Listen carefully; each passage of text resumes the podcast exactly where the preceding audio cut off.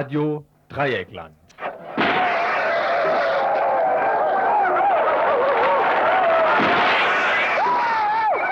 Tagesinfo.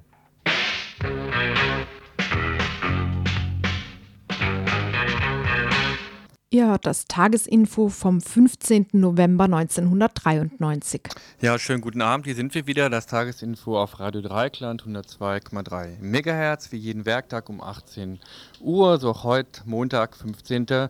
November 93. Zu Beginn wird es zwei Kurzmeldungen geben. Äh, die eine betrifft die Situation der Roma, die andere betrifft äh, einen Kriegsdienstverweigerer ein Kriegsdienstverweigerer in Zypern, über den wir auch schon des Öfteren berichtet haben.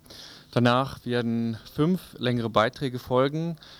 Äh, der erste Beitrag beschäftigt sich mit der 10. Ökomedia in Freiburg. Die Öko-Hauptstadt Freiburg schlägt wieder zu. Die 10. Ökomedia, ein Festival für Filme, die sich inhaltlich mit ökologischen Themen beschäftigen, wird vom 17. bis 21. November im Städtler ausgerichtet. Obwohl Obi Böhme entgegen vorheriger Nachrichten die Veranstaltung nicht eröffnen wird, hat Radio Dreieckland versucht, Inhalte und Ansprüche der Ökomedia aus dem Programm und von den VeranstalterInnen zu erfahren. Beitrag Nummer 2: Proteste gegen Einweihung der neuen Wache in Berlin.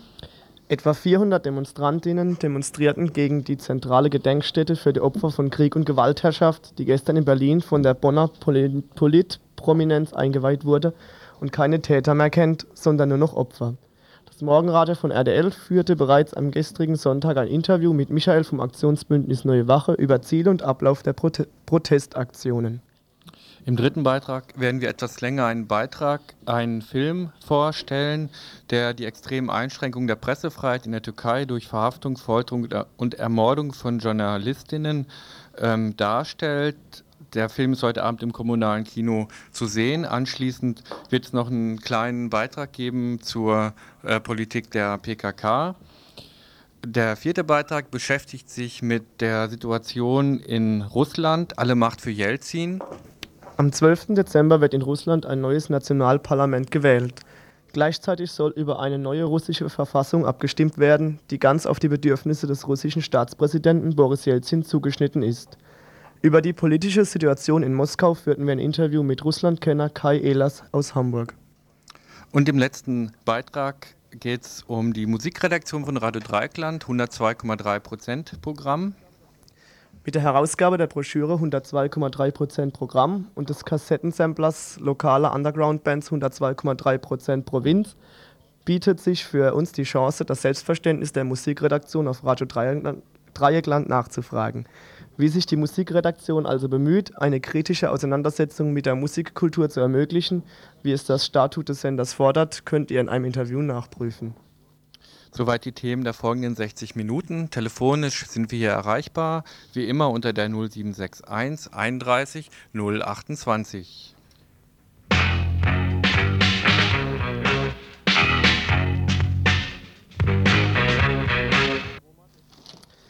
Roma dürfen bleiben. München.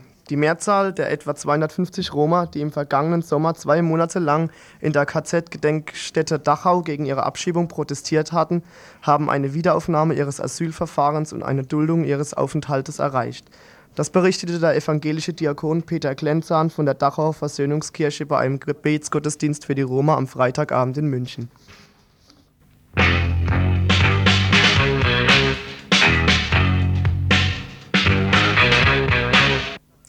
Am vergangenen Freitag wurde im nordzyprischen Lefkosa der KDVler Salih Askerogul zu einer Gefängnisstrafe von drei Jahren und drei Monaten verurteilt. Salih hatte sich als erster KDVer auf Zypern geweigert, Kriegsdienst zu leisten. Er begründete seinen Schritt mit seiner Überzeugung, dass der Mensch kein Recht hat, seinesgleichen zu töten. Am 27.09. stellte er sich der Polizei und wurde unter härtesten Bedingungen inhaftiert. Seine aus dem griechischen Teil der Insel stammende Lebensgefährtin und beider fünf Monate alte Tochter wurde in den Süden ausgewiesen. Das Urteil setzt sich zusammen aus drei Monaten für die Kriegsdienstverweigerung und drei Jahren Gefängnis wegen Beleidigung der Sicherheitskräfte. Die Deutsche Friedensgesellschaft Vereinigte KriegsdienstgegnerInnen protestiert gegen dieses Urteil und fordert die sofortige Freilassung Salis. Kriegsdienstverweigerung ist ein Menschenrecht. Die Repression des türkischen Staates gegen KDVer in der Türkei und auf Nordzypern darf nicht schweigend hingenommen werden. Die DFGVK wird weiterhin die türkischen Kriegsdienstgegner unterstützen, die für die Anerkennung dieses Menschenrechts eintreten. Ihr hört das Tagesinfo vom 15. November 1993.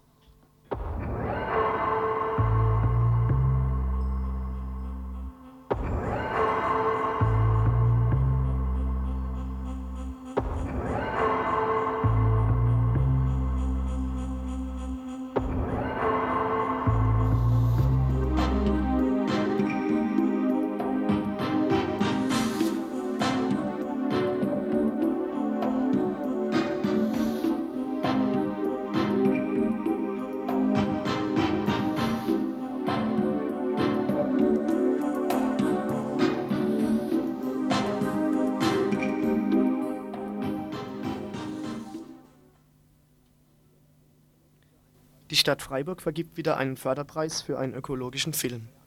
10.000 Mark sollen heuer an den Mann oder die Frau gebracht werden, der oder die den besten Ökofilm fabriziert hat, was eine international hochkarätig besetzte Jury, Jury entscheidet.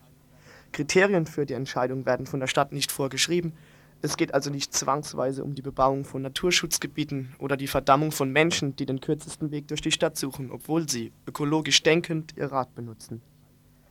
Verliehen wird der Preis im Rahmen der Ökomedia 93, den Tagen des ökologischen Films, die vom 17. bis 21. November im Friedrichsbau stattfinden. Veranstaltet wird dieses Festival vom Ökomedia Verein, der seit nunmehr zehn Jahren die Filmtage ausrichtet. Von einem damaligen Regio-Treffen im alten Viere-Bahnhof, die Veranstalter waren froh, dass Gäste aus der grenznahen Schweiz und Frankreich da waren, hat sich die Veranstaltung zu, ein, zu, einem internationalen Ereignis gemausert, das im Ausland oft mehr Beachtung findet als am Veranstaltungsort selbst. Aber zu den Inhalten. Die diesjährige Programmschwerpunkte liegen bei Naturfilmen, Umweltfilme für Kinder und Jugendliche, Fernsehen und Umweltbewusstsein und Mensch und Umwelt in der dritten Welt. Dazu kommt noch eine ausführliche Retro-Perspektive auf früher vorgeführte, heute bekannte Filme wie Septemberweizen, Atomic Café und andere – sowie ein Versuch der Standortbestimmung der Rolle der Medien, sicherlich mit dem Schwerpunkt Film, in der heutigen Ökologiediskussion. Heute Morgen war nun die erste Pressekonferenz und eine gute Gelegenheit, die Geschäftsführerin Öko des Ökomedia-Instituts, Heidi Knott, und den BUND, BUND Landesgeschäftsführer Erhard Schulz ein wenig zum Programm zu befragen. Wir haben diese Kategorien über die Jahre und haben uns ein bisschen zusammengefunden. Mhm. Ähm, wir sind erstmal eigentlich auch sehr kritisiert worden, dass wir Naturfilme da reinnehmen. Aber wenn man die Geschichte der Naturfilme anguckt, wird man sehen, dass du heute keine Naturfilme kriegst, die nicht irgendwie Umweltzerstörung anspricht. Also das gibt sehr selten inzwischen. Ne? Das ist wirklich alles drin und ich denke, das ist auch Umwelt, das ist auch Ökologie und das, warum nicht einfach diese Genuss. Manche, die Filme, die wir dieses Jahr zeigen, sind alle von sehr weit weg. Mhm aber sehr spektakulär und schön zu sehen. Man muss nicht immer nur schlechte Nachrichten bringen. Kinder und Jugendlichen haben wir als fester Programmpunkt eingenommen, weil wir die Umweltbildung im Kinder- und Jugendbereich eigentlich für das Wichtigste halten. Die Kinder sind sehr offen, sehr aufgeschlossen und wollen was ändern. Sie sind nicht so mit Gewohnheiten äh, gelähmt, dass sie viel eher bereit sind, sich umzustellen. Und deswegen haben wir diese, auch diese Schwerpunkte. Wir versuchen auch teilweise Bildungsfilme, die für Kinder gemacht worden sind, die gut sind. Weil so viele Filme, wenn Kinder hören, eine Bildungsfilm, äh, ätzend, ja, dann schlafen sie gleich ein. Und in die Schulen werden leider immer noch sehr viele Filme, die einfach langweilig sind, gezeigt. Und wir haben versucht, Filme hier vorzuführen, damit die Leute von den Landesbildstellen und von den die Multiplikatoren sind. Die sind alle hier, die Bildstellen sind hier und gucken auch, was sie einkaufen können. Sie kommen zur Ökomedia, ja. dass sie sehen, wie ein Film, wie ein Bildungsfilm es auch sein kann, ja. Dass sie ein bisschen kritischer Bewusstsein oder kritische ähm, Erfahrung da machen in der Richtung. Und die anderen Schwerpunkte haben sich teilweise herauskristallisiert. Früher waren die meisten Umweltfilme, fast alle, waren unabhängige Produktionen. Wie ich vorhin sagte, Fernsehen wollte nichts davon wissen eigentlich. Und jetzt aber ist es eine akzeptierte, etablierte und eine angenommene Thema. Und sehr viele Produktionen, die, Produktionen, die zur Umwelt stattfinden, sind Umwelt, ähm, äh, also immer mehr Produktionen, die über den Umwelt sind, sind Fernsehproduktionen direkt oder haben Fernsehgelder, die darin beteiligt sind. Und deswegen dieser Schwerpunkt. Eigentlich haben wir dieses Mal zwei Tage. Einmal deutsche Fernsehproduktionen und einmal europäische Fernsehproduktionen. Ähm, die, wir haben natürlich die meisten Einreichungen aus Deutschland und um das Rechnung zu tragen und auch die aus dem Ausland, wo einfach, es ist einfach, die, die Zeiten haben sich geändert, diese Themen haben sich so ergeben. Und mit dem Dritten Welttag denken wir alle, in den letzten Jahren, wir sind alle so beschäftigt gewesen mit das, was hier in Europa und in Osteuropa stattfindet, dass die dritte Welt wirklich außen vor geblieben ist. Und wir versuchen das aufzuwerten, indem wir einen Tag haben mit Filmen, die, wir versuchen Filme aus der dritten Welt zu kriegen und denen den Vorrang zu geben. Aber auch mit, äh, sind schon einige Filme drin, die auch aus, aus, aus der ersten Welt sind, über die dritte Welt. Und so haben die diese Themen sich mehr oder weniger ergeben. Begleitend zum reinen Filmprogramm versuchen die Veranstalter selbstverständlich auch, ein entsprechendes Rahmenprogramm zu schaffen. Das Festival soll den Machern die Gelegenheit geben, untereinander zu, sich untereinander zu treffen, als auch ein Diskussionsforum zu schaffen. Zu den Ansprüchen, ein Festival zwischen Kommerz und Kritik, zwischen Film und Diskussion auszurichten, sagt uns nochmal Heidi Knorr. Also als, als erstes unser Ziel ist nicht, ähm, nicht ein Selbstzweck, sondern wir wollen durch den Medienfilm für eine gesunde Umwelt kämpfen. Und unsere Nische, sozusagen die ganze Umweltbewegung in Deutschland, ist auf der Medienebene zu arbeiten, das zu machen. Wir sind Leute, die, ich selbst bin äh, Filmemacherin und wir sind Leute, die aus dieser Sparte kommen. Und wir bieten die Filmemacher, die ihre Filme hier machen, in, äh, die, die, die Filmemacher, die ihre Filme hier zeigen auf der Ökomedia, wirklich eine einmalige Gelegenheit, zusammenzukommen mit einem Publikum, die interessiert ist, mit anderen Filmemacher und äh, Leute auch von den Umweltorganisationen. Und also die breite Palette, dass sie zusammenkommen können und diskutieren können, was für Filme, was für Medien wirken und was wirken nicht. Und wo hat man genug und wo hat man, will man mehr oder das ist, das ist die eigentlich die Legitimation und für das, was wir machen ist, dass wir versuchen, gute Filme, dass sie bekannt werden, dass sie verbreitet werden, dass Leute aufmerksam werden auf vielleicht neue Aspekte von Problemen oder neue Lösungsmöglichkeiten für alte Probleme. Durch das Aufgreifen von solch verschiedenen Schwerpunkte wie journalistische Information, aber auch Unterhaltung für das sogenannte Laufpublikum gerät das Festival in Gefahr, verschiedene Besuchergruppen aufzusplitten. Laut Frau Knorr können aber gerade Filme, die der Reflexion ihrer Arbeit dienen, verschiedene Gruppen in ihren Bann ziehen. Naja, so diese Retrospektive von Umweltfilmen, die etwas bewegt haben, ist, ich glaube, gerade für die normalen Publikum auch sehr interessant, weil das waren die Spitzenproduktionen zu deren Zeiten. Das waren die Filme, wovon eigentlich jeder, der hier in der Gegend lebt, hat diese Film lieber heute aktiv als morgen radioaktiv gesehen, über den Kampf gegen Wiel. Aber das ist 20 Jahre alt jetzt fast. Und ich denke, die, die junge Generation, die ranwächst, weiß vielleicht nicht so hundertprozentig genau, was damals lief. Und da, dieser Film ist sicherlich auch von der Machart, war seine Zeiten gerecht. Die Zeiten haben sich geändert, aber dennoch ist es mehr als nur äh, aus historischen Betrachtung interessant. Und die anderen Filme würde ich das auch so sehen. Die waren Filme, die damals gut waren, sind heute noch gut. Auch wenn teilweise 20 oder, oder mindestens 10 Jahre da dazwischen steht. Es soll also für alle etwas werden. Gewünscht ist nicht nur Fachpublikum, sondern auch Otto Normalbürger und Erika Mustermann, die gerne mitdiskutieren dürfen. Ein Vorbild wird hier Umweltminister Töpfer sein, der schon bei der offiziellen Eröffnung der Ökomedia 93 am Mittwochabend seinen Senf dazu gibt. Es geht aber auch ohne krampfrhetorische Versuche.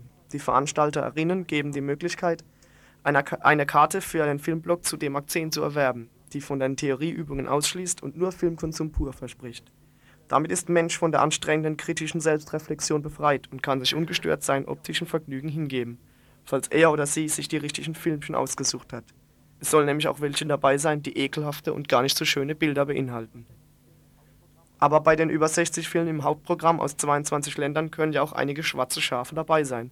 Und selbst ein Etat von 310.000 Mark hütet vor schockierenden Erkenntnissen nicht.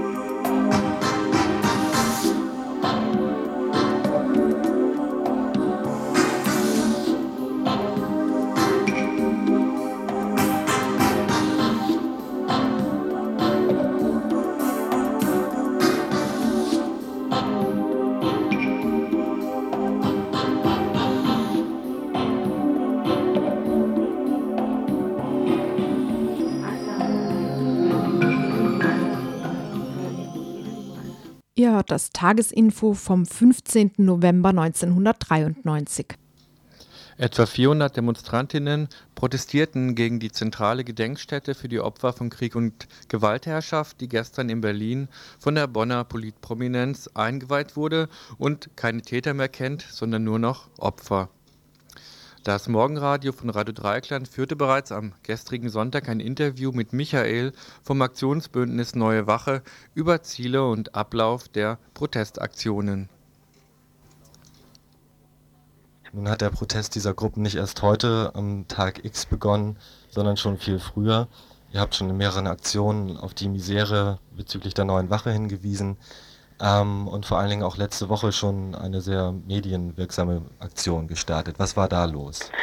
Ähm, ja, wir äh, hatten, nachdem es diesen Formelkompromiss gab, dieses Kleingedruckte mit diesen Zusatztafeln auf der neuen Wache, ähm, nachdem nachdem ja auch Bubis äh, dieser, diesem Konzept zugestimmt hatte, haben wir gesagt, äh, wir wollen trotzdem noch versuchen, die, äh, die Gegner dieses, äh, dieser äh, Kranzabwurfstelle, äh, denen nochmal äh, die Möglichkeit zur öffentlichen Stellungnahme zu geben und haben dann äh, eine, eine Pressekonferenz veranstaltet, nachdem wir einige Tage lang äh, versucht haben, nochmal Organisationen und Einzelpersonen anzusprechen. Haken wir dann noch mal kurz Ja. nach. Die, in, die ursprüngliche Inschrift von unserem Bundeskanzler Kohl gefordert sollte lauten, den Opfern von Krieg und Gewaltherrschaft. Das stieß ja in ganz weiten Bevölkerungskreisen auf Kritik, unter anderem halt auch bei den Juden und Ignaz Bubitz. Nun ist es aber erweitert worden. Ja, es ist erweitert worden, so ein bisschen wie mit dem Asylparagraphen. Es wurden zwei weitere Tafeln wohl an den Außenwänden der neuen Wache jetzt schon angebracht. Äh, zitieren, die eine zitiert aus einer Rede von Weizsäcker von 85, in denen äh, auf den ersten Blick mal, gut, da werden äh, tatsächlich die Juden, die Sinti und Roma, äh, Schwule äh, beim Namen genannt als Opfer äh, der KZs. Aber ähm, wenn man genau hinschaut, dann steht da wegen ihrer Schwäche, wegen ihres Jüdischseins und die Täter verschwinden in dieser äh, in diesem Text völlig, bis auf eine einzige Stelle, nämlich da, wo es dann um die Männer und Frauen geht, die nach 1945 sich gegen Gewaltherrschaft, gegen, sich gegen totalitäre Regime gewehrt haben. Das ist die einzige Stelle, wo im Grunde der Gegenpart äh, in diesem Text auftaucht. Und wenn man diesen, wenn man das also genauer liest, dann wird das alles im Grunde nur noch peinlicher. Bubis hat sich halt aufgrund dieser Ergänzung heute bereit erklärt, mit teilzunehmen an der Veranstaltung, an der Einweihung dieser bundesrepublikanischen Gedenkstätte. Ähm, es gab sehr viele Begriffe, die von vielen Gegnern aufgebracht worden sind, zum Beispiel Deutsche Gedenkzentrale titelte die Woche oder Maria unter den Linden war in der Zeit zu lesen, eine katholische Wegkapelle sei da entstanden ähm, hat der stellvertretende Leiter der Akademie der Künste in Berlin gesagt. Ihr selber nennt die Gedenkstätte Kranzabwurfstelle. Nun ist es heute eingeweiht worden, diese Kranzabwurfstelle. Wie ist denn das abgelaufen? Ja, also erstmal, ähm, sie haben das Wetter gehabt, das sie verdient haben. Es hat in Strömen geregnet und ähm, die äh, unter den Linden, also da liegt die neue Wache im, im alten Zentrum von Berlin, war weiträumig, ja, war äh, stark abgesperrt. Es war nur ein schmaler Fußweg auf der Gegenseite frei, auf der sich ja so äh, vielleicht 300, 400 Berliner und Berlinerinnen versammelt hatten. Äh, und äh, die haben ziemlich wütend protestiert. Aber äh, die Polizei hat äh, mit starken äh, Kräften halt versucht, jeglichen Protest dagegen äh, zu unterdrücken. Also es gab irgendwie keinerlei äh, jetzt, äh, also nicht wie etwa am 8. November, wo eben ein paar Tomaten geflogen sind. Es gab keinerlei praktischen, äh, äh, weiß nicht, äh, Gegenwehr dagegen, sondern die Leute haben versucht, Transparente hochzuhalten, die ihnen sofort weggerissen wurden. Die wurden sofort weggeschleppt. Wie Äh, hoch war denn das Aufgebot der Polizei? ähm, das äh, waren laut, äh, laut Presse sollen das ungefähr 800 gewesen sein und äh, nach meinem Augenschein kommt das auch ungefähr hin. Also es war wirklich ein, eine Hochsicherheitsveranstaltung. Das altbekannte Verhältnis 2 zu 1. Ähm, kann ungefähr zutreffen. Äh, das, äh, das Problem war ein bisschen, dass da nur noch sehr knapp der Fußweg auf der gegenüberliegenden Seite war, konnte man im Grunde gar nicht sehen, äh, wie viele Leute entlang jetzt dieser, dieser spanischen Reiter da sich versammelt haben. Mit welcher Begründung wurden denn beispielsweise die Transparente ähm, den Leuten entrissen? Und oder es gab ja auch Verhaftungen, wie aus den Presseagenturen zu hören ist. Was ist da Näheres passiert? Ähm, naja, ich selbst wurde des Platzes verwiesen, äh, mit einem, mir wurde ein Schild abgenommen, äh, und weil das angeblich die öffentliche Sicherheit und Ordnung äh, gefährdet. Was stand da drauf? Ähm, nur dieses Transparent war ein, äh, eine dem Anlass angemessene Geschmacklosigkeit, äh, indem ich äh, sozusagen ein Werbetransparent der Firma Degesch äh, äh, hochhalten wollte, dass sie eben die Gedenkstättenpflege übernimmt. Äh, wozu man vielleicht erklären muss, dass die Firma Degesch, die auch heute noch tätig ist, damals das Zyklon B hergestellt hat im Faschismus. Ja, wahrlich ein Volkstrauertag, wenn man bedenkt, wie unsere Demokratie auf äh, freie Meinungsäußerungen reagiert und wie wenig sie Kritik verträgt, gerade in so prekären Fragen wie eben dieser Einweihung der neuen Wache. Ja, also das war an diesem Tag wirklich nochmal, äh, ist nochmal deutlich geworden, wie, wie selten. Einfach weil äh, es von vornherein klar war, dass es nun irgendwie keine, äh, da keine praktischen Aktionen geben wird von, äh, von Autonomen, sondern dass es einen Protest geben wird, der auch sehr gemischt war von dem Publikum her. Äh, also diejenigen, die da zugestimmt haben, die waren äh, entweder in Zivil oder in Uniform. Und ja. Michael, letzte und abschließende Frage. Dieses Aktionsbündnis Neue Wache, das sich halt gegründet hat anlässlich der Einweihung, wird es weiter über diesen Tag weiter hinaus bestehen? Sind weitere Aktionen geplant? Oder wird der Protest nun leider aufgrund eben dieser vollzogenen Einweihung einschlafen? Naja, wir wollen Nacharbeit machen äh, und ich denke, dass wir uns zu ähnlichen Anlässen, die es befürchten noch geben wird, auch wieder zusammenfinden werden.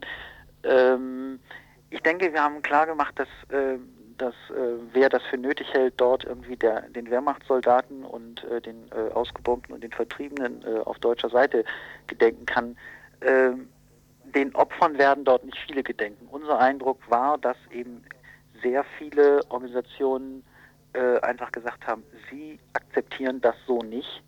Äh, und insofern haben wir, glaube ich, klar gemacht, dies ist eine Tätergedenkstätte.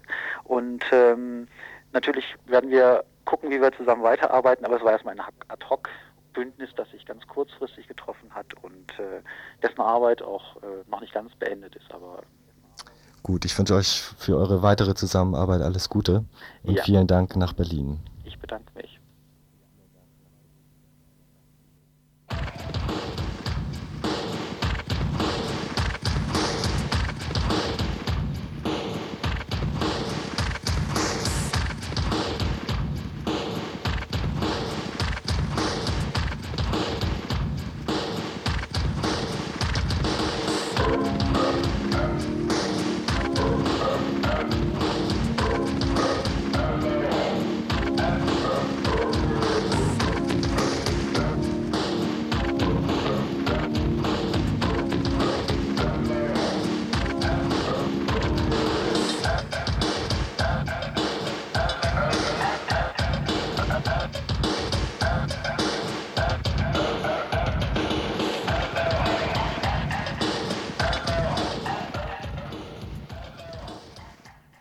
Das Tagesinfo vom 15. November 1993. Christoph Sodemann führte Regie beim 30-Minuten-Film Susmaya Chagis. Der Titel ist hoffnungsvoll und bedeutet, wir werden nicht schweigen. Es geht um die Einschränkung der Pressefreiheit in der Türkei, wo sich seit 1992 Journalisten verstärkt daran gemacht haben, über die Morde von Todesschwadronen in Kurdistan, aber auch anderen Teilen der Türkei zu berichten. Journalisten in der Türkei sind auch von Morden, Folterungen und Verhaftungen bedroht. Die filmische Dokumentation zeigt journalistische Arbeit, Nachdenken über Pressefreiheit und ihre Einschränkungen. Der Film wird heute Abend gezeigt vom Freundeskreis Stefan Waldberg im Kommunalen Kino in Freiburg. Stefan, ein Betroffener dieser Repression, sitzt noch immer im Knast von Bucha bei Izmir, verurteilt wegen seiner angeblichen Kuriertätigkeit für die PKK. Der Film heute Abend fällt in eine Zeit der zugespitzten, brutaler werdenden Angriffe der türkischen Armee gegen die kurdische Bevölkerung. Offen wird in Militär und Politik von der geplanten Ausrottung gesprochen. Die Armee will ihren Vernichtungsfeldzug bis März 94 erfolgreich beenden. Vor dem Hintergrund dieses brutalen Krieges und einem zunehmenden Machtgewinn der Militärs jetzt ein kurzer Ausschnitt aus einem Gespräch mit einem Vertreter der Türkei-Kurdistan-Gruppe aus Freiburg, die auch im Freundeskreis Stefan Waldberg mitarbeiten. Ja, es wird ja von, in der momentanen Situation auch vom schleichenden Staatsstreich der Militärs gesprochen. Es ist so, dass die Militärs ja nach dem Putsch 1980 Also die Demokratisierung, die da gelaufen ist, lief ja in vielen darauf raus, dass es nur eine formale Pseudodemokratisierung war, während viele äh, Sonderrechte der Militärs, die eigentlich im Ausnahmezustand verankert waren, dann institutionalisiert wurden, praktisch in die jetzige Verfassung, die das Militär oktroyiert hat 1983 und auch in zahlreiche Gesetze, die dann erlassen wurden, wie das Antiterrorgesetz, die eigentlich darauf rauslaufen, Vollmachten der Sicherheitskräfte wie im Ausnahmezustand in die normale Gesetzgebung rein zu institutionalisieren. Insofern ist eine Situation da, wo ein Staatsstreik sozusagen eigentlich kaum noch nötig ist, außer in Extremsituationen.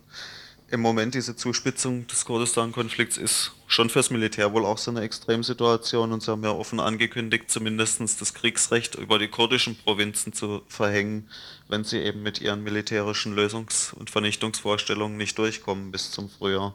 Aber ich denke eigentlich ein formaler Putsch für, übers ganze Land, mit Kriegsrecht übers ganze Land verhängt, wie 1980, ist eigentlich nicht unbedingt zu erwarten, weil wie gesagt die Machtmöglichkeiten des Militärs dermaßen umfangreich sind und gerade in der momentanen Situation, wie es sich zeigt, ihr politischer Einfluss über die zivile Politik in Anführungszeichen mhm. so umfassend ist, dass es eigentlich gar nicht nötig haben, da noch jetzt einen richtigen großen formalen Staatsstreich, der natürlich dann auch entsprechende Reaktionen im Ausland hervorrufen könnte, zumindest zu riskieren. Ne? Ja, kommen wir mal zur Situation hier zurück. Es gab vor knapp zwei Wochen Angriffe von vermutlich kurdischen Gruppen auf verschiedene türkische Einrichtungen, auf Banken, auf Fluggesellschaften, allerdings auch auf eine Kneipe in Wiesbaden, wo dann ein Besucher gestorben ist. Ihr habt eine Sendung gemacht von der Türkei-Kurdistan-Gruppe vorletzte Woche und habt äh, euch distanziert, vor allem von diesem einen Anschlag, weil ihr gesagt habt, das sind faschistische Methoden.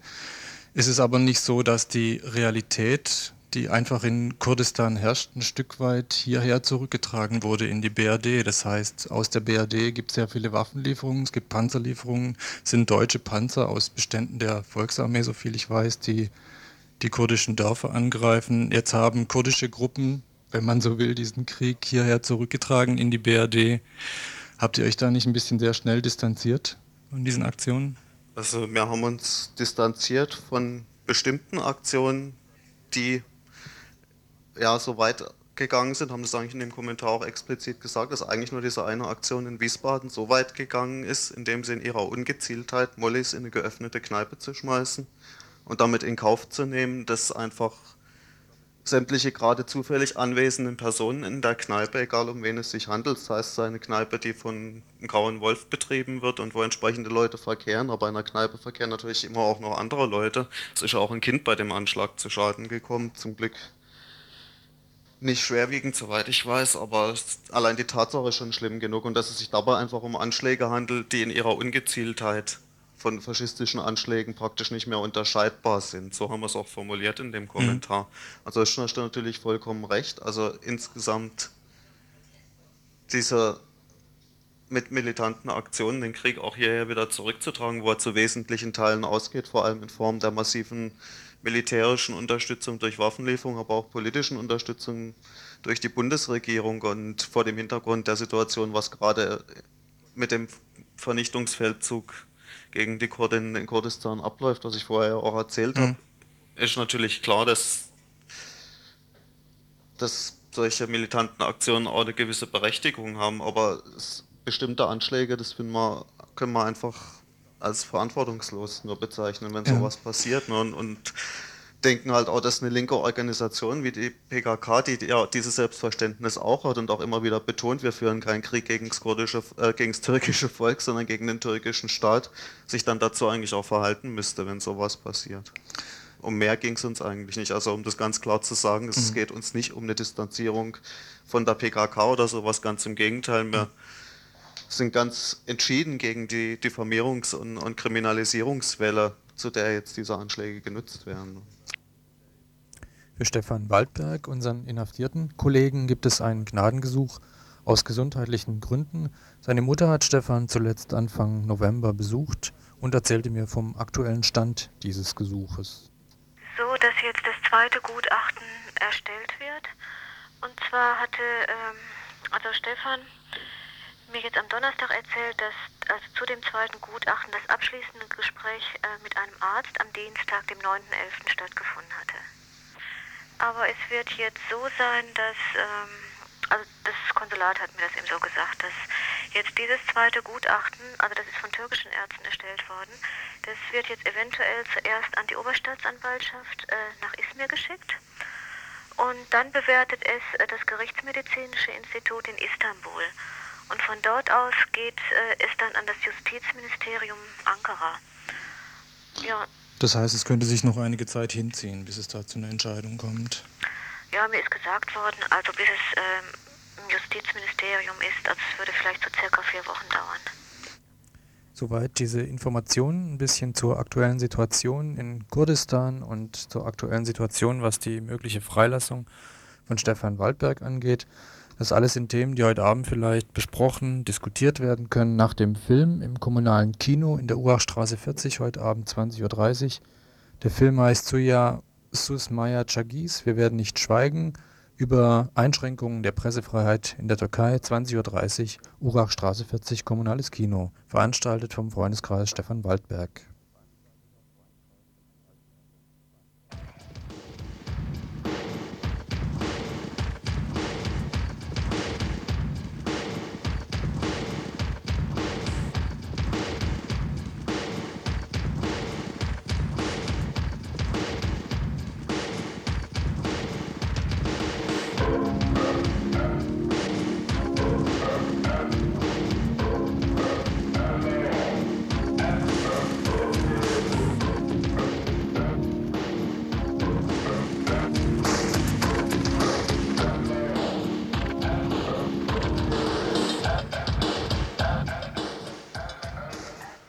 Ihr hört das Tagesinfo vom 15. November 1993. Letzten Montag habe ich eine PKK-Kritik formuliert, die einige Kritik nach sich gezogen hat.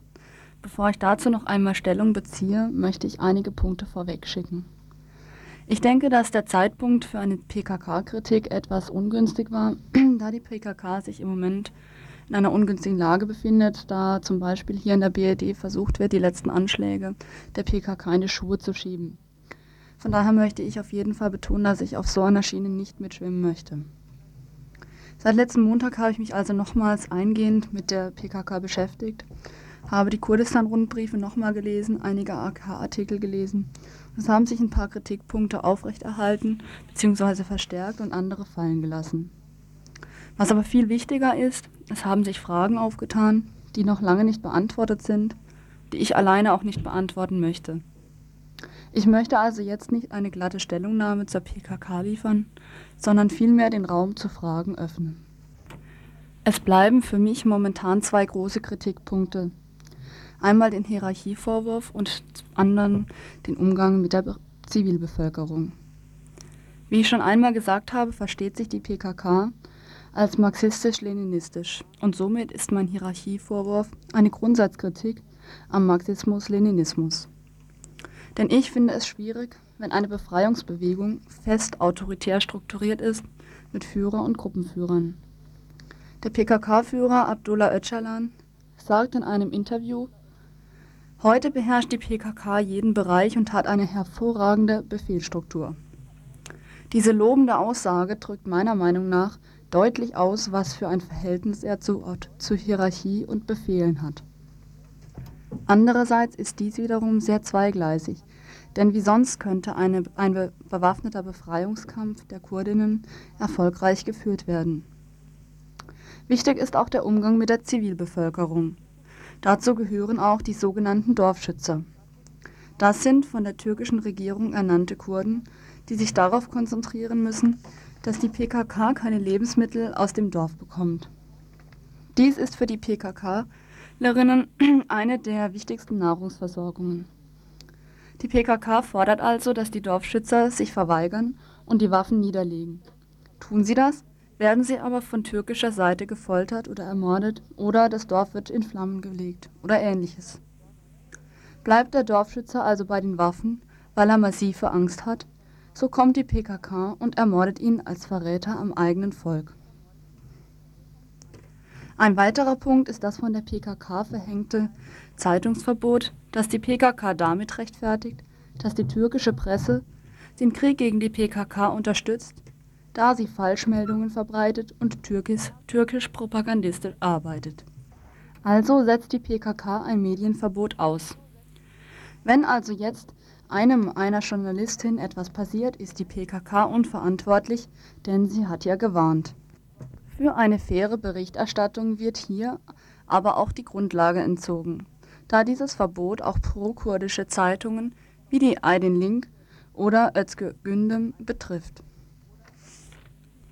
Eine recht ähnliche Begründung wie bei dem ähm, Zeitungsverbot äh, gibt es auch gegenüber Touristinnen, die durch ihre Reise in die Türkei das Kriegsgeld liefern. Auch diese haben die PKK gewarnt. Zitat die PKK ist nicht dafür verantwortlich, wenn bei bewaffneten Aktionen Menschen in Gefahr geraten oder sogar getötet werden. Zitat Ende.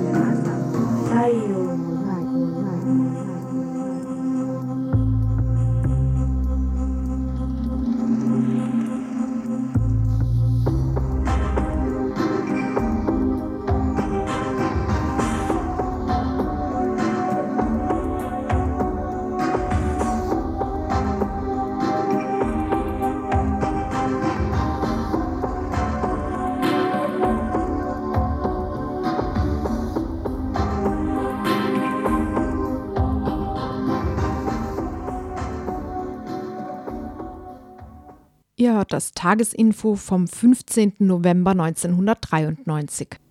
Der 12. Dezember 1993 wird ein Tag sein, an dem sich das Gesicht Russlands verändern wird. Zum einen finden an diesem Tage Wahlen zu verschiedenen Parlamenten statt, zum anderen stimmen Russen und Russinnen an diesem Tag über den von Jelzin vorgelegten Verfassungsentwurf ab, nach der Russland ein Präsidialsystem nach dem Vorbild der USA und Frankreichs werden soll am Telefon begrüße ich nun Kai Ehlers aus Hamburg, Autor mehrerer Bücher und Artikel über Russland und bereits des Öfteren von Radio Dreieckland interviewt. Hallo. Ja, grüß dich. Die neue Verfassung Russlands, die Jelzin letzte Woche veröffentlicht hat und über die am 12.12. .12. abzustimmen ist, wird ziemlich offen als Ein-Mann-Herrschaft, als autoritär, als diktatorisch charakterisiert. Einmal aufgrund der Art und Weise, wie dieser Entwurf zustande kam, zum anderen aber auch wegen der Machtfülle des Präsidenten ähm, und der Machtlosigkeit der zwei parlamentarischen Kammern. Was beinhaltet eigentlich diese Verfassung genau? Also bevor ich auf diese Frage eingehe, möchte ich ein Stichwort aus äh, deiner Einleitung aufgreifen. Ich denke mir, am 12. Dezember wird das Land kein neues Gesicht bekommen, sondern bestenfalls eine neue Maske. Ich will damit sagen, äh, es wird zwar gewählt, es wird zwar über eine neue Verfassung abgestimmt, aber über die, über die Veränderung der Verhältnisse im Lande selber sagt das gar nichts aus bis dahin, sondern die Veränderung der Verhältnisse ist ein ganz anderes Thema. Das ist wirklich nur Oberfläche, was da äh, gegenwärtig bestimmt wird. Zur Verfassung selber, was sagt die Verfassung aus? Die sagt im Wesentlichen eigentlich aus, äh, dass der Präsident das Recht hat, ähm, nicht nur das Recht hat, also den äh, Volksdeputiertenkongress, beziehungsweise das ist dann also das Parlament, die Oberkammer und die Unterkammer, also äh, zu Maßregeln abzusetzen. Er hat auch das, Gerecht, äh, das Recht, Gesetze zu machen. Er ist oberster Befehlshaber. Er kann das Verfassungsgericht also zur Ordnung rufen. Er ist praktisch, also er steht praktisch über allen Institutionen des äh, Staates als die letzte entscheidende Macht.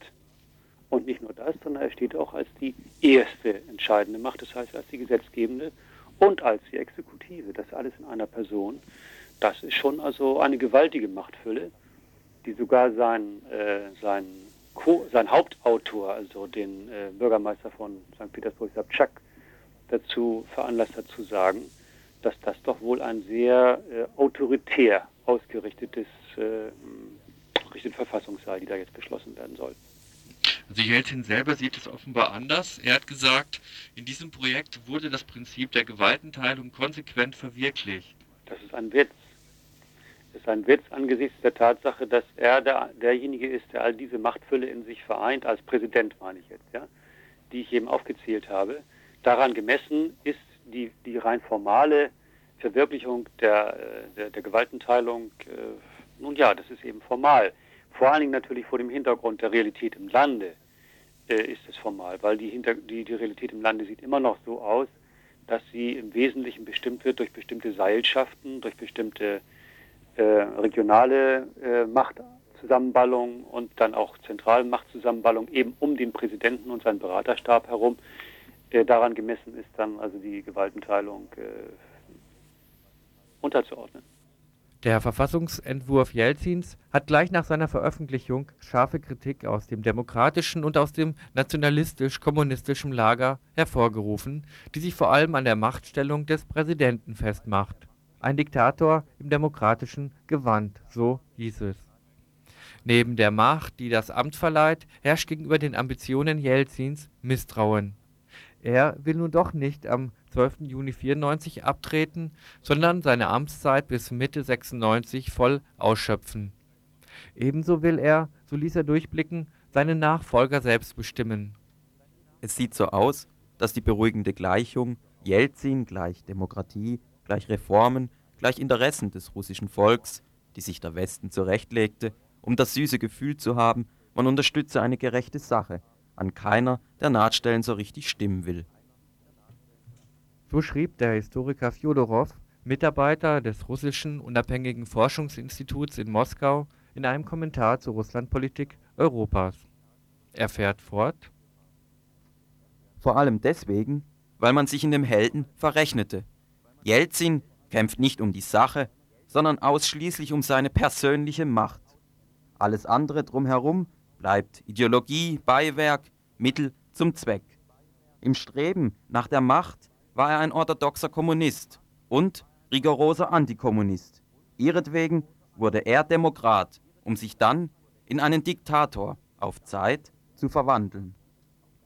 Weniger mit einer Diktatur als mit einer liberalen Autokratie habe man es bei dem von Jelzin geschaffenen Verfassungsgefüge zu tun, meint hingegen Kai Ehlers. Ich würde mich der Einschätzung von Boris Kaglitzki ein, äh, anschließen, die ich neulich telefonisch von ihm erhalten habe dass es eine schlappe Diktatur ist. so kann man das formulieren. Also er hatte gesagt, also er hatte das verglichen mit Chile, hat gesagt, wie in Chile da, seinerzeit bei Pinochet ist es natürlich nicht. Es ist schon irgendwie so allgemein nach diesen Ereignissen in Moskau wie in anderen Amerik südamerikanischen Staaten. Aber es ist eben eine schlappe Diktatur. Oder ein anderer äh, Freund hat mir das dann so formuliert, gesagt, das ist eine liber, äh, liberale Autokratie oder eine autok autokratische Liberalität. Ja, also das sind so die Formulierungen, die die Sachen versuchen zu beschreiben. Und das trifft die Sache auch. Das heißt, Jelzin ist ein starker Präsident mit starkem Herrschaftswillen und starkem Durchsetzungswillen im, im, im Sinne der von ihm beabsichtigten äh, Westöffnung und Reform und so weiter. Nur sein Durchsetzungsvermögen ist dementsprechend schwach. Also äh, wenn man in Novosibirsk oder in Irkutsk oder sonst irgendwo auf den, äh, in Städten und auf den Dörfern ist, da sammeln sich die Ukase und stapeln sich und werden eben einfach nicht durchgesetzt und nicht umgesetzt. Und das wird auch in Zukunft, in nächster Zukunft so bleiben. Am 12. Dezember finden nun auch äh, die ersten freien Wahlen statt, wie es so schön heißt in der Geschichte Russlands. Und zwar äh, wird ein neues Unterhaus und ein neues Oberhaus gewählt. Es sind jetzt nach bisherigen Informationen 13 Parteien bzw. Bündnisse, die sich zu dieser Wahl stellen bzw. die zugelassen worden sind. Und zwar sind es nur diejenigen, die nicht im Verdacht stehen, an der sogenannten Revolte Anfang Oktober beteiligt gewesen zu sein, beziehungsweise diejenigen, die es geschafft haben, bis vorletzten Sonntag in sieben Wahlbezirken insgesamt 100.000 Unterschriften zu sammeln. Und dann wurden nochmals acht Parteien ausgeschlossen, weil sie Unterschriften gefälscht haben. Macht also dann unterm Strich 13. Ähm, unter welchen Umständen treten diese neuen Wahlbündnisse denn jetzt eigentlich an? Naja, also ähm, den Hauptpunkt hast du ja selber schon genannt. Ähm, das Land befindet sich in einer politischen Situation, in der Loyalität gegenüber dem Staats, der Staatsspitze sozusagen den Ausweis darstellt, den man vorzeigen muss, um überhaupt an der Wahl teilnehmen zu können. Alles andere, jede andere Kraft, die also nicht loyal ist, steht bereits unter dem Verdacht, extremistisch zu sein oder eben dem gestürzten Sowjet nachzuweinen oder ihm äh, geholfen zu haben oder diese Dinge direkt unterstützt zu haben oder in Zukunft so etwas unterstützen zu wollen. Kurz und gut, also im Verdacht extremistischer Kräfte, sei es von links oder von rechts. Und die neue Verfassung hat auch als einen wesentlichen Punkt ganz scharfe Formulierungen zu dieser Sache.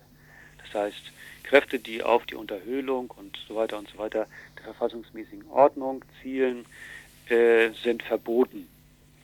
Ähm, das betrifft auch die Gewerkschaften, das betrifft also auch Organisationen, die eigentlich gar nicht direkt politische Parteien sind, Sofern sie also mit der Präsident, vom Präsident bestimmten Staatsmacht und den Staatszielen und dieser Verfassung nicht übereinstimmen, sondern daran Kritik üben, stehen sie also bereits in dieser, in, in diesem äh, halb, wie soll ich sagen, halblegalen, illegalen, mindestens stigmatisierten Fahrwasser. Ja? Und vor diesem Hintergrund finden diese ganzen Wahlen statt. Das ist das eine. Das zweite ist, äh, dass alles ja sehr schnell geht, dass innerhalb von, na gut, sechs Wochen müssen da also Programme aus dem Hut gezaubert werden, die es vorher nicht gegeben hat. Äh, müssen dort also Parteien plötzlich gebildet werden oder werden dort Parteien gebildet, die es vorher nicht gegeben hat. Ähm, konkret heißt das zum Beispiel, dass, diese, dass die Regierungsmannschaft sich aufgespalten hat in 1, 2, 3, 4, 5 äh, Parteien oder Gruppen, die sich eigentlich im Wesentlichen nicht in ihrem Programm und ihre als Parteistrukturen und so weiter unterscheiden, sondern die sich unterscheiden durch die sie führenden Persönlichkeiten. Nicht? Da ist zunächst mal zum Beispiel die Gaidar-Gruppe, die ist für Schockprogramm, für die Fortsetzung des Schockprogramms. Dann gibt es äh, die Schachrai-Gruppe, äh, Gruppe, die ist für äh, eine etwas abgemilderte Form der Reform und will mehr also auf die regionalen äh, Interessen achten. Dann gibt es die äh, Jawlinski-Gruppe, dann gibt es die Sabchak-Gruppe, äh, wobei also der Außenminister Kosirev neulich geäußert hat irgendwo, also er wüsste dann, also bei Sabchak und äh, Jawlinski wisse er schon gar nicht mehr, worin die sich unterscheiden. Also bitte, das äußert ein Mitglied der Regierung, ja. Soweit der erste Teil eines Interviews mit Kai Ehlers über die politische Situation in Russland. Nächste Woche werden wir den zweiten Teil dieses Interviews senden, welches ich heute Morgen mit ihm geführt habe. In ihm wird es dann gehen um die oppositionellen Gruppierungen in Russland und ihre Wahlprogramme sowie um Russlands neue Militärdoktrin. Ihr hört das Tagesinfo vom 15. November 1993.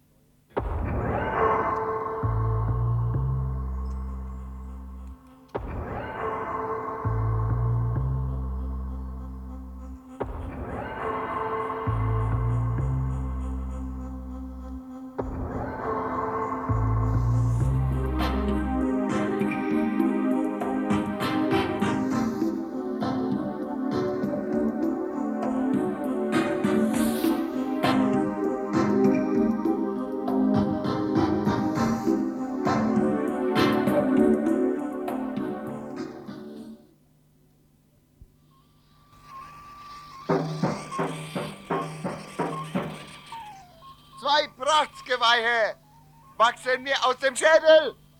Es sind Antennen. Bewaffnet mit Unrat, bewaffnet mit Kot steht der Buhlbruder auf 99,2 Megahertz in Gummistiefeln voller Schund, devot den Speichel der Herrschenden leckend. Ganz anders das RDL.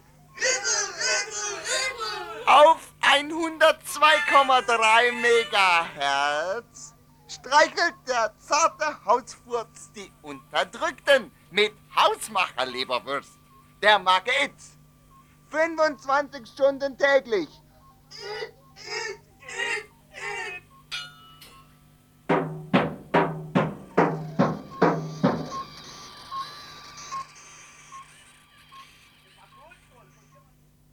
Soweit ein kurzer Höreindruck von einer Kassette, die bei Radio Dreiklang zu bestellen ist. Sie heißt 102,3% Provinz und bietet neben kurzen Höreindrücken dessen, was die Musikredaktion so bietet, auch Musik von lokalen Underground-Gruppen. Neben dieser Kassette gibt es auch eine Broschüre, sie heißt 102,3% Programm und ist ebenfalls von der Musikredaktion herausgegeben worden. Warum, habe ich den Musikredakteur Michael gefragt. Am letzten Wochenende war die BIT, die Berlin Independence Days, eine Musikmesse in Berlin, äh, wo sich Plattenfirmen, Musikinteressierte und Musikmagazin-Leute getroffen haben, einen Austausch, was gerade alles so wichtig ist in der Musik. Und darauf zu dieser Musikmesse hin haben wir uns überlegt, diesen Leuten auch mal von uns was an die Hand zu geben. Und daran wurde halt dann überlegt, also einmal diesen Sampler zu machen und dann noch diese Musikzeitschrift. Und in dieser Musikzeitschrift sind fast alle Musiksendungen vertreten mit einem äh, Sendungs, mit einer Sendungsbeschreibung oder mit einem Interview oder mit musikphilosophischen, also abstrakten äh, Abhandlungen über Musik, damit sich die Leute halt diese Plattenfirmen, die uns teilweise Sachen umsonst zuschicken, dass die mal sehen, was bei uns überhaupt läuft und daher die Bemusterung, also die äh, Gratis-Zusendung von CDs und dann auch äh, die Musikmagazine einfach besser wissen, was bei uns läuft und eventuell dann auch mal was über uns schreiben. Mhm. Also du hast eben gesagt, die Broschüre richtet sich hauptsächlich so an, an Firmen, die was zuschicken. Allerdings kostet sie drei Mark, weil hinten ähm, Sponsoren drin sind. Ähm, das ist bei uns im Info so ein bisschen auf Missfallen gestoßen. Ähm, ist es nicht damit die Grenze zur Werbung überschritten?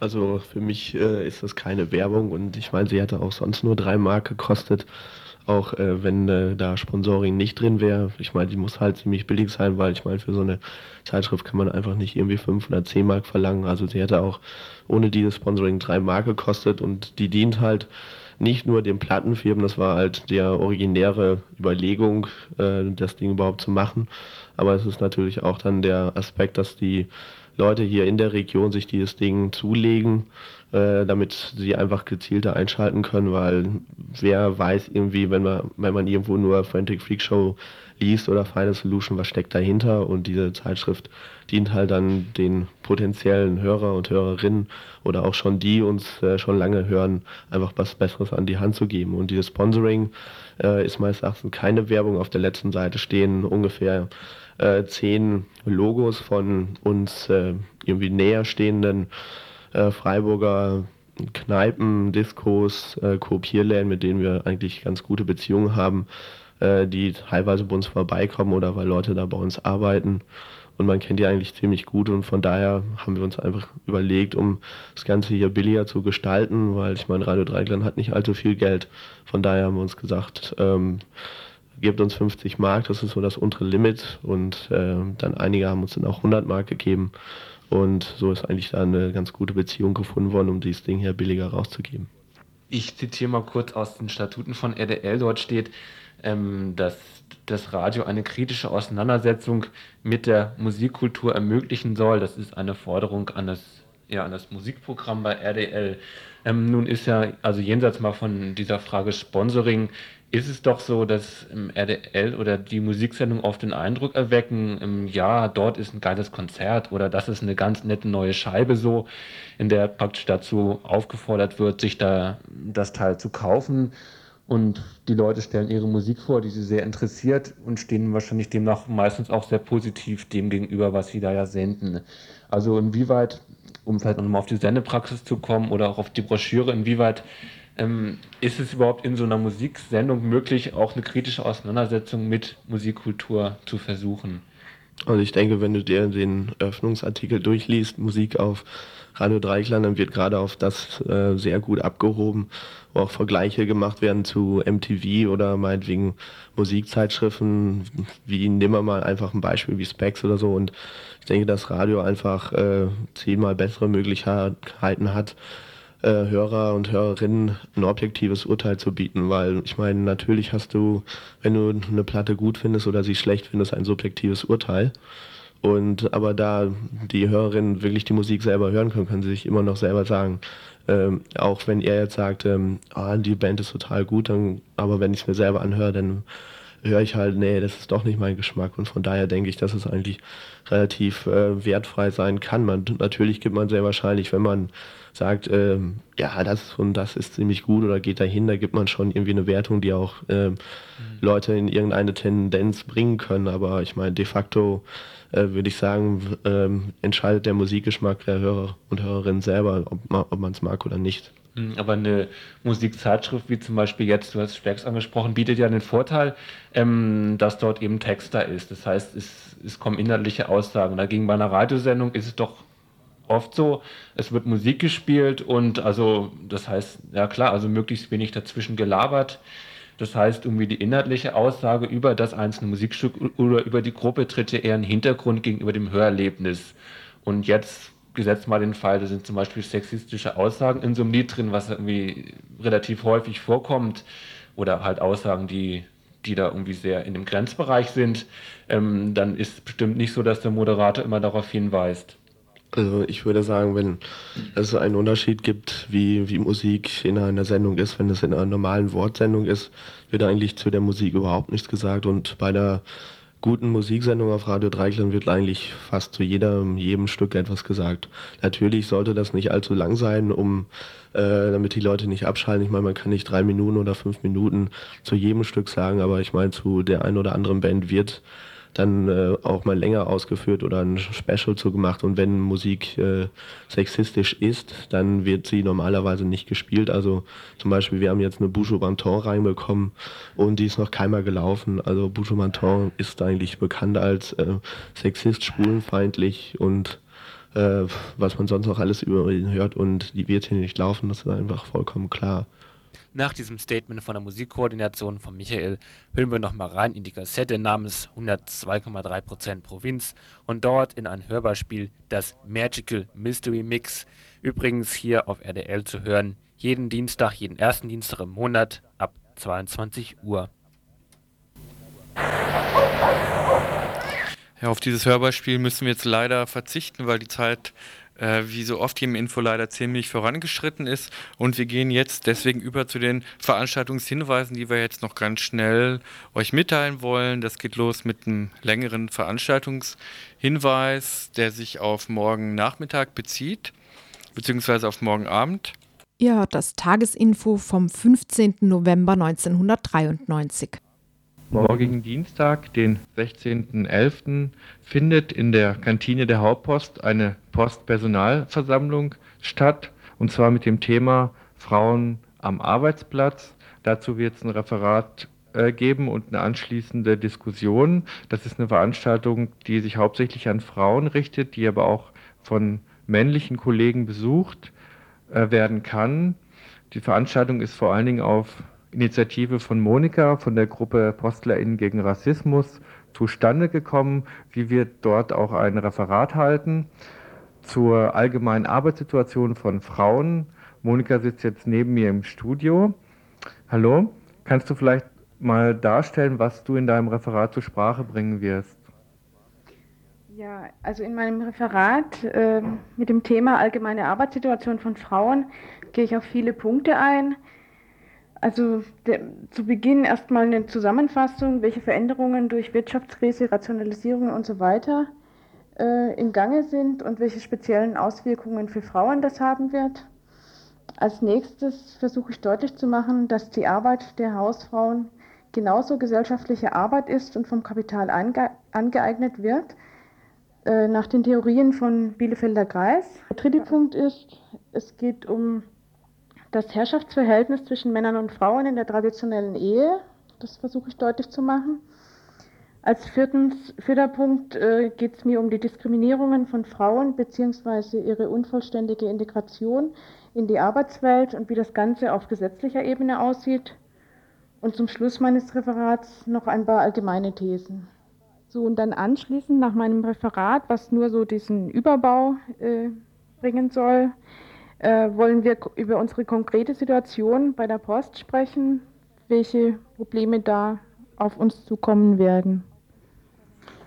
Diese Veranstaltung ist jetzt vor allem auf deine Initiative entstanden. Ähm, warum hast du da jetzt die Initiative ergriffen, so eine Veranstaltung jetzt im Rahmen der Post äh, in die Wege zu leiten? Hm. Also ich, ich, war auf der letzten Personalversammlung und da habe ich von dem geplanten Umzug der Post nach Hochdorf gehört und äh, von den damit verbundenen Rationalisierungen. Äh, zum Beispiel im Briefabgang, wo ich arbeite, wird dann eine Briefverteilanlage fast äh, zwei Drittel der Post sortieren. Als ich mich dann mit anderen Frauen darüber unterhalten habe, habe ich Äußerungen gehört wie, naja, ich gehe in zwei Jahren in Rente, mich betrifft das nicht mehr, aber für die Jüngeren ist das wohl schon schlimm, aber da können wir ja doch nichts machen. Oder ich bin schon 20 Jahre bei der Post, mir kann nichts passieren und so weiter. Die Veranstaltung Frauen am Arbeitsplatz findet statt einmal morgen um 15 Uhr in der Kantine der Hauptpost in der Eisenbahnstraße und dann nochmals um 20 Uhr am selben Ort. Und damit sind wir auch ans Ende des heutigen Infos angekommen und sagen Tschüss. Tagesinfo von Radio Dreieckland. Und jetzt etwas abrupt einsetzen, KW Kulturelles in der Wiederholung vom Sonntag.